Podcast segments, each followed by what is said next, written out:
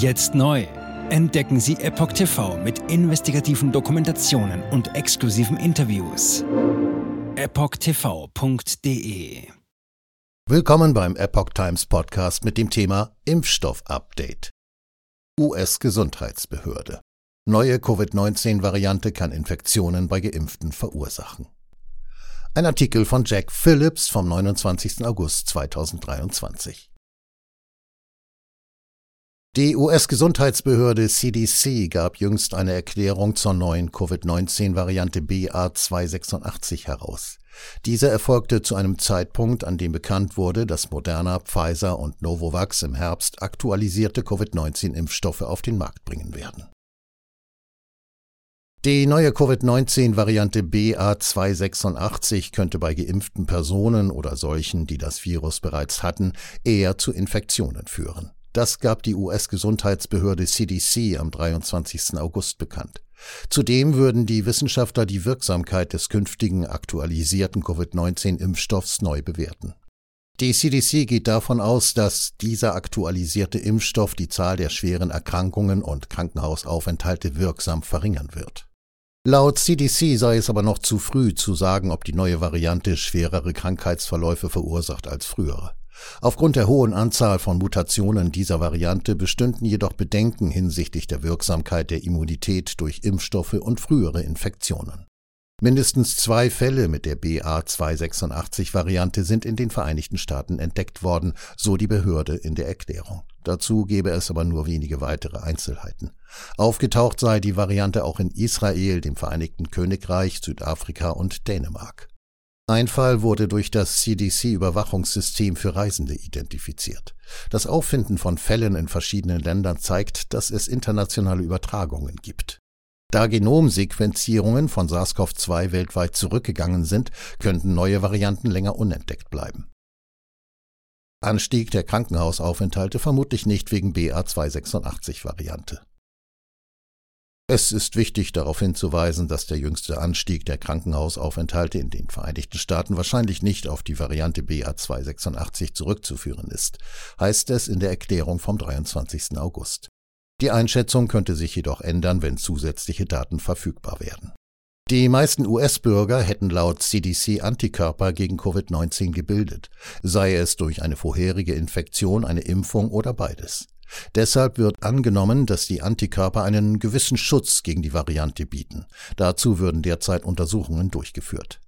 Nach einer Analyse der Virusmutationen erklärte die CDC, dass Covid-19-Tests und antivirale Medikamente wahrscheinlich immer noch wirksam seien.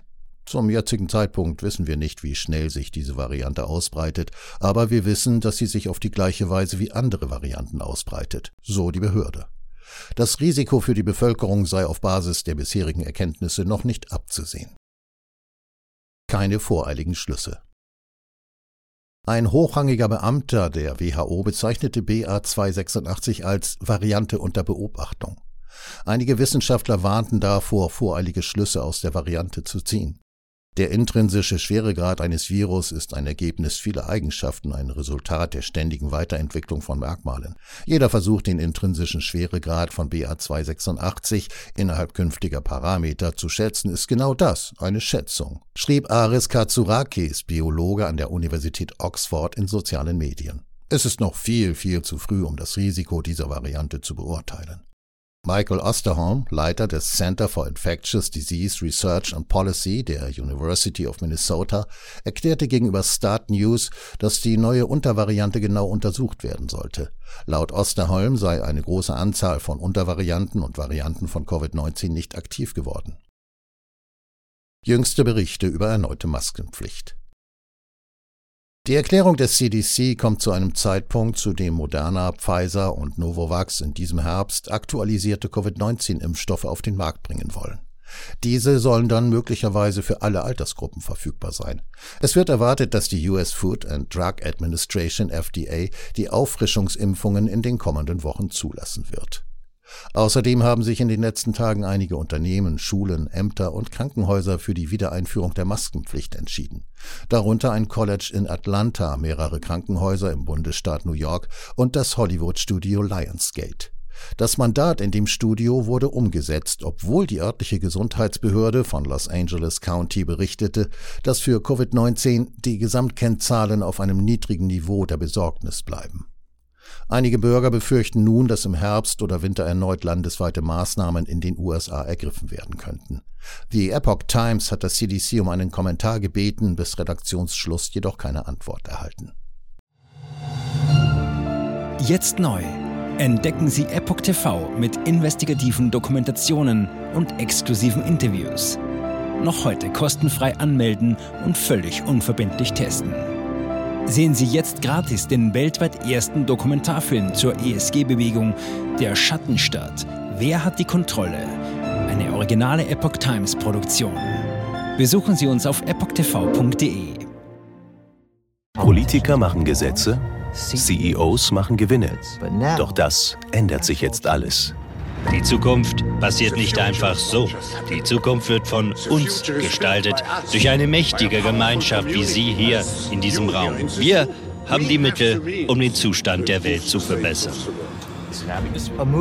Es gibt eine wachsende Bewegung, die Unternehmen, Regierungen und globale Institutionen zusammenbringen will.